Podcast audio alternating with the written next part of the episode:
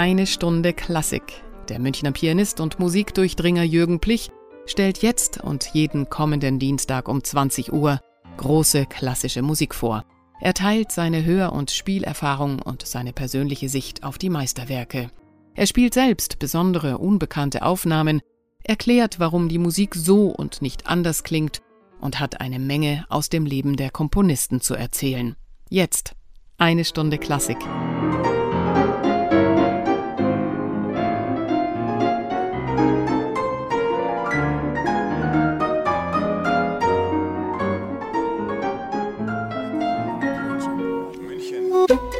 Radio München. Liebe Hörer, in der vorletzten Woche ging es hier in meiner Sendung um Thomaskantoren vor Bach. Wir hörten etwas über Leben und Werk von Georg Rau, Setus Calvisius, Johann Kuhnau und schließlich von Georg Philipp Telemann, der um ein Haar Thomaskantor geworden wäre, wenn er das Amt nicht ausgeschlagen und so erst Bach den Weg freigemacht hätte. Heute wollen wir folgerichtig einen Hörblick auf die Musiker werfen, die Bach in diesem Leipziger Amt nachgefolgt sind. Wer mag wohl direkt nach ihm in seine übergroßen Fußstapfen getreten sein? Es war vielleicht ganz gut, dass ein Mann kam, der überhaupt nicht die Ambitionen hatte, diese Fußstapfen in irgendeiner Weise ausfüllen zu wollen. Er hieß Gottlob Harrer und scheint sich mehr mit der Pflege älterer Musik aus dem 16. Jahrhundert beschäftigt und sie mit dem Thomaner Chor eingeübt zu haben, als mit eigenen Kompositionen. Selbst ein Laie kann beim Anhören eines seiner wenigen überlieferten Stücke erkennen, dass es eine handwerklich gediegene, sympathisch ehrliche, geradlinige, aber vergleichsweise einfach gestrickte Musik ist. Sie ist damit aber auch eingängig und ehrlich. So mancher Kirchenbesucher in Leipzig wird nach einem Vierteljahrhundert Bachscher Höhenflüge erleichtert aufgeatmet haben. Mein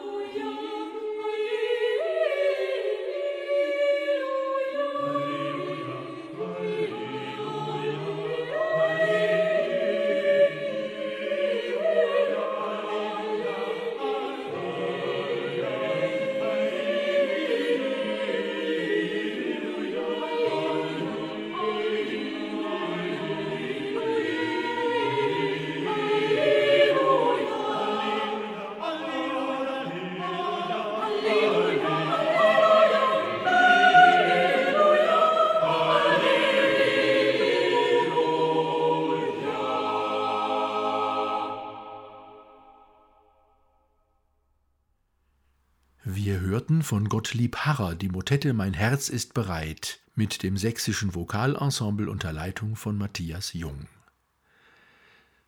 Die nächste besonders interessante Persönlichkeit war Harras Nach-Nachfolger, Johann Adam Hiller. 1728 geboren und ab 1789 Thomaskantor. Er trat die Stelle also erst als gut 60-Jähriger an.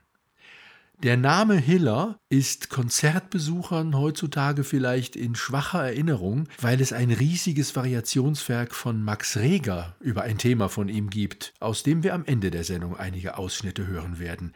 Aber sonst ist Hiller in unserem Musikleben keine Größe mehr. Umso mehr staunt man, dass man in der Ästhetik der Tonkunst von Christian Friedrich Daniel Schubart, dem großen deutschen Freiheitsdichter, lesen kann, Hiller, Musikdirektor in Leipzig, der Lieblingskomponist der Deutschen. Das ist doch erstaunlich, nicht wahr, liebe Hörer? Vor allem, wenn man bedenkt, dass zu diesem Zeitpunkt, gegen Ende des 18. Jahrhunderts, alle vier komponierenden Bachsöhne, Josef Haydn und auch schon der junge Mozart im Saft standen. Aber wenn wir bei Schubart weiterlesen, wird etwas klarer, warum Hiller so beliebt war. Schubart schreibt, so sehr Hiller den welschen Gesang studierte, gemeint ist der französische und italienische, so studierte er doch noch weit mehr den deutschen. Daher schneiden seine Gesänge so tief in unser Herz ein, dass sie durch ganz Deutschland allgemein geworden sind. Welcher Handwerksbursche, welcher gemeine Soldat, welches Mädchen singt nicht von ihm die Lieder, als ich auf meiner Bleiche ohne Lieb und ohne Wein und verschiedene andere. Im Volkstone hat Hillern noch niemand erreicht. Er ist der Erste, der komische Opern in deutscher Sprache auf die Bühne gebracht hat. Sein lustiger Schuster, seine Jagd, sein Dorfbarbier, sein Erntekranz und mehrere andere Opern haben allgemeine Sensation in Deutschland hervorgebracht. Es gibt kein Theater unter uns, wo sie nicht mehr als einmal aufgeführt worden wären. Und dies hat man nicht sowohl dem Texte, der oft ziemlich naseweiß ist, sondern vielmehr dem herrlichen Gesange zuzuschreiben, womit Hiller diese Opern zu beseelen wusste. Liebe Hörer, ich darf diese Worte von Schubart mal auf den entscheidenden Punkt bringen. Hiller war jemand, der mit vollem Einsatz dafür arbeitete, dass sich die Musik im Herzen der Menschen, auch und gerade der einfachen, bodenständigen Bevölkerung einnisten konnte hören wir nun die Ouvertüre zu einem seiner vielen Singspiele, nämlich Die verwandelten Weiber oder Der Teufel ist los. Willi Steiner dirigiert das Rundfunkorchester Hannover des NDR.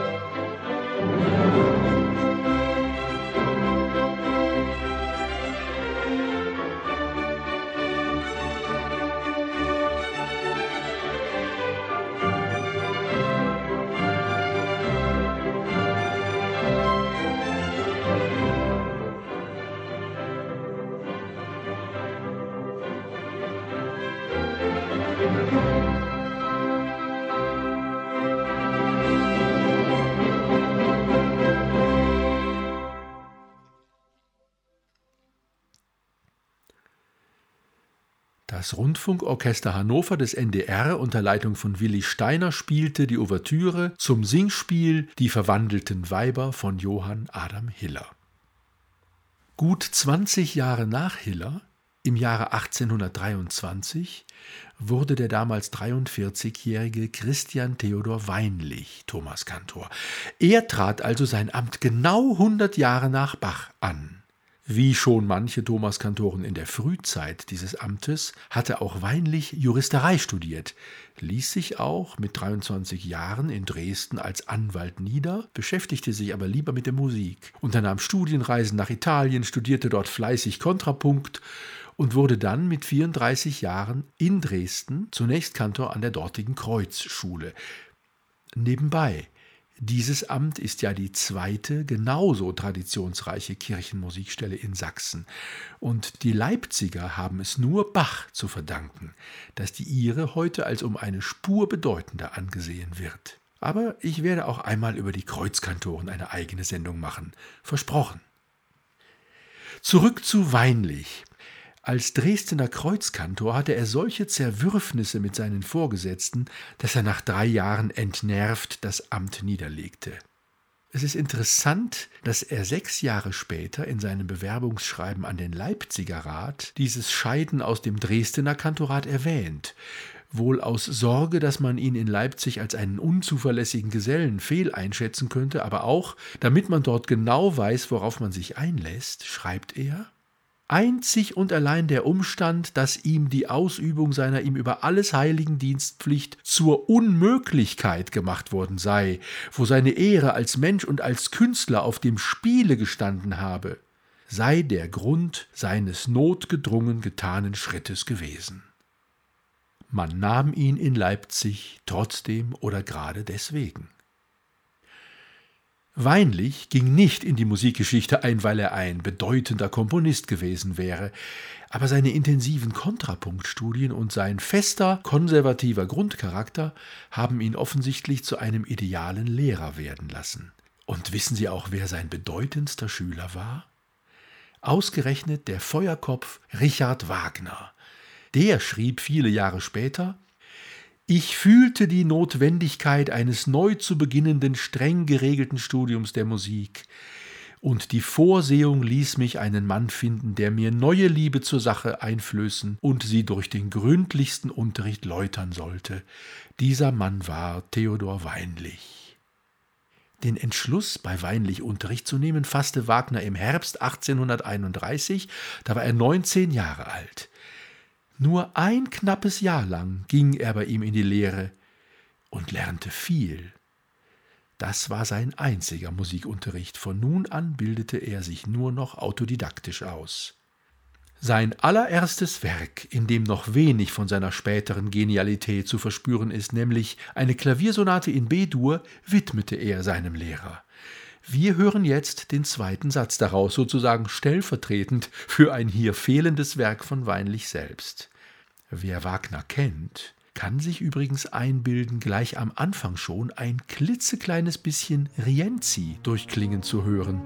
Hier einige Sekunden aus der Rienzi-Ouvertüre.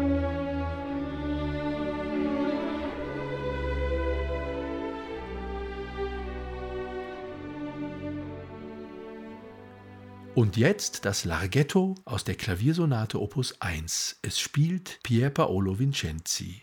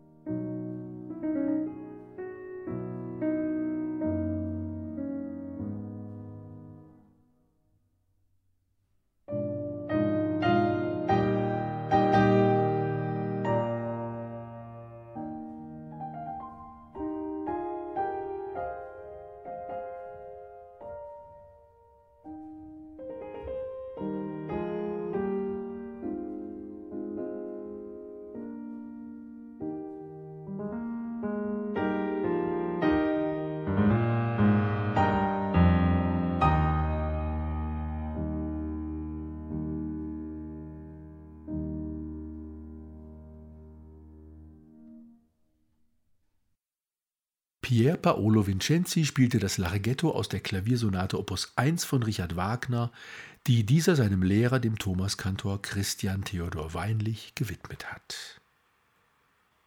Wir machen einen großen Sprung um noch einmal 100 Jahre nach vorne. Und je weiter wir uns der Gegenwart nähern, liebe Hörer, umso größer ist die Wahrscheinlichkeit, dass Sie den einen oder anderen Namen der Thomaskantoren kennen, aber kaum als Komponisten, sondern in der Regel als Bach-Interpreten. Denn naturgemäß kümmern sich die Bach-Nachfolger in diesem Amt heute in erster Linie um das Werk ihres großen Vorvaters im Amte. Das gilt für Karl Straube, der 1918 ins Amt kam, und für seine Nachfolger Günter Ramin, Kurt Thomas und Hans-Joachim Rotsch. Alle diese vier mussten auch schauen, wie sie ihr Amt durch die bekannten politischen Katastrophen samt anschließendem Neuaufbau und Teilung Deutschlands steuerten. Karl Straube also ist der erste Thomaskantor, von dem Tonaufnahmen existieren. Er ist nebenbei bemerkt auch seit Jahrhunderten der erste, der nicht mehr als Komponist wirkte. Eine von Straubes Tonaufnahmen hat eine ziemlich kuriose Entstehungsgeschichte. Die kann man auf der Website des amerikanischen Cembalisten Gavin Black nachlesen. Black hatte in den 1970er Jahren auf einem Trödelmarkt oder in einem Antiquitätengeschäft eine alte 78er Schellackplatte erstanden, auf der der Thomanerchor unter Straube sang, auf der aber auch Orgelmusik erklang, ohne dass der Organist auf dem Plattenlabel genannt war. Weil Black wusste, dass der bekannte Organist Helmut Walcha einst noch bei Straube studiert hatte und ihn gut kannte, schrieb er diesem einen Brief mit der Frage, ob er vielleicht wüsste, wer da Orgel spielt. Black bekam von Walcha folgende Antwort. Sehr geehrter Mr. Black, es ist für mich schon eine eigenartige Überraschung gewesen, dass nach 50 Jahren in dieser Sache mit dem Thomanerchor noch einmal eine Frage gestellt wird. Es war im Herbst 1927, als mich Professor Straube bat, mit ihm und seinen Thomanern nach Berlin zu kommen um für die Schallplattenaufnahme von Dir, dir Jehova eine Einleitung zu improvisieren. Diese Angelegenheit hat damals bei dem Organisten der Thomaskirche Günther Ramin große Verstimmung gegeben. Denn er wäre natürlich eigentlich zuständig gewesen für diese Aufgabe. Und so wurde von dieser Seite erwirkt, dass mein Name nicht auf die Schallplatte gesetzt werden durfte. So, lieber Mr. Black, nun kennen Sie die lustige Geschichte, die sich vor 50 Jahren ereignet hat.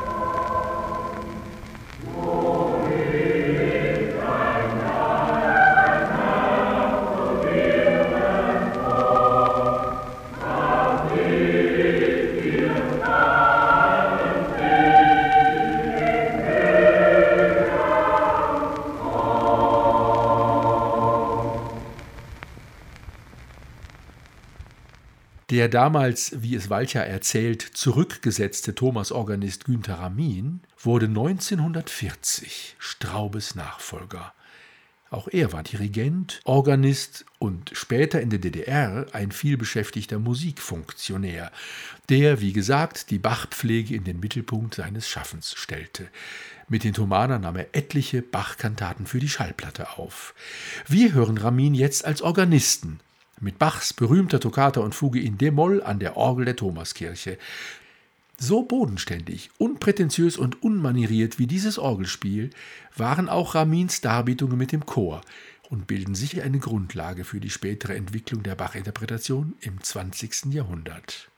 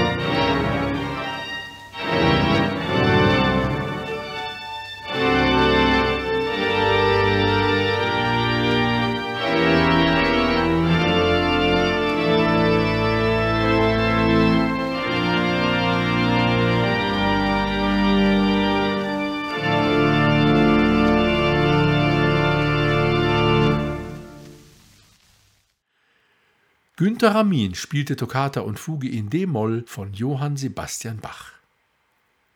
Und jetzt machen wir schon einen Sprung in die 1970er Jahre. Der vielseitige Musiker Hans-Joachim Rotsch übernahm das Amt, der es dann für zwei Jahrzehnte prägte. Zunächst war er vornehmlich Sänger, und zwar mit einer hellen, kultivierten Tenorstimme, die mich sehr an Peter Schreier erinnert. Rotsch arbeitete sich so nach und nach in den Thomaner Chor ein, indem er seit Mitte der 50er Jahre zunächst die Stimmbildung für die Jungs übernahm. Also war es naheliegend, dass er irgendwann auch ihr Chef wurde. 1972 war es dann soweit. 20 Jahre später, bei der Wende, erging es Rotsch dann wie so vielen, die in der DDR Karriere gemacht hatten. Er war als IM der Stasi geführt worden und musste seinen Hut nehmen. Unter großem Protest vieler Leipziger, die den hervorragenden Musiker mochten und schätzten, nicht zuletzt die Thomaner selber. Liebe Hörer, vielleicht erwartet der ein oder andere von mir, dass ich anlässlich dieser Begebenheit irgendwie Stellung beziehe. Nicht nur zu Rotsch, sondern auch zu Straube, Ramin, Thomas, also jenen Musikern, die irgendwie mit den schmutzigen Systemen der Nazizeit und der DDR zusammengearbeitet haben. Immerhin, Straube und Thomas waren NSDAP-Mitglieder. Ramin spielte auf Görings Geburtstag und auf dem Reichsparteitag. Thomas komponierte zu den Olympischen Spielen 1936 eine von Goebbels auch noch preisgekrönte Kantate. Man kann doch nicht einfach so darüber hinweggehen, denkt sich mancher.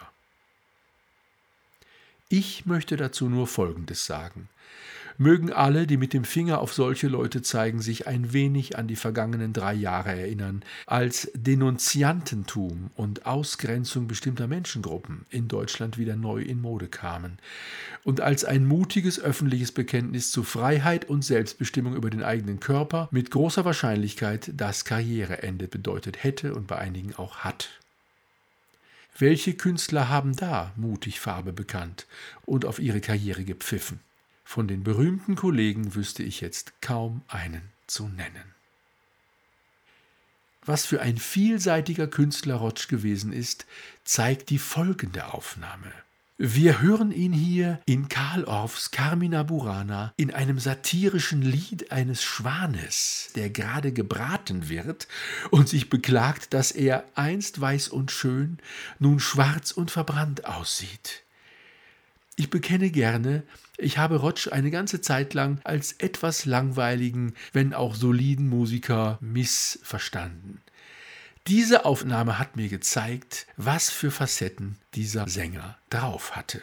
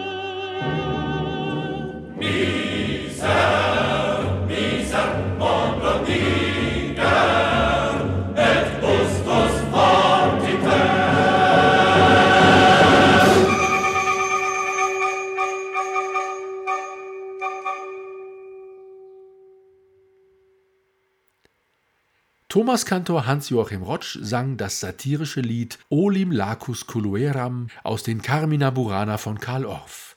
Herbert Kegel leitete das Radiosymphonieorchester Leipzig. Liebe Hörer, können wir damit eine Sendung über Thomas-Kantoren beenden? Nein. Deshalb, wie versprochen, jetzt ein Ausschnitt aus den Variationen über ein Thema des Thomas-Kantors Johann Adam Hiller von einem engen Freund des Thomas Kantors Karl Straube, nämlich Max Reger, einem Bewunderer und Nachfolger des größten Thomas Kantors Johann Sebastian Bach. Es musiziert das Gewandhausorchester Leipzig unter Leitung von Herbert Blomstedt.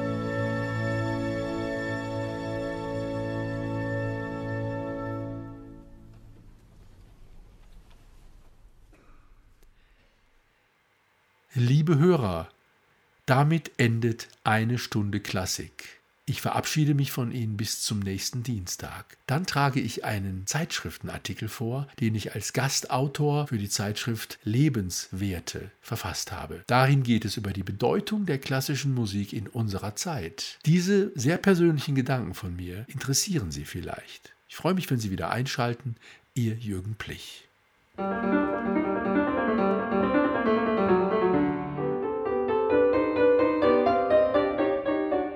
Das war eine Stunde Klassik mit Jürgen Plich hier bei Radio München. Jeden Dienstag um 20 Uhr und sonntags um 10 Uhr in der Wiederholung. Nachzuhören übrigens auch auf unserer Webseite www.radiomünchen.net.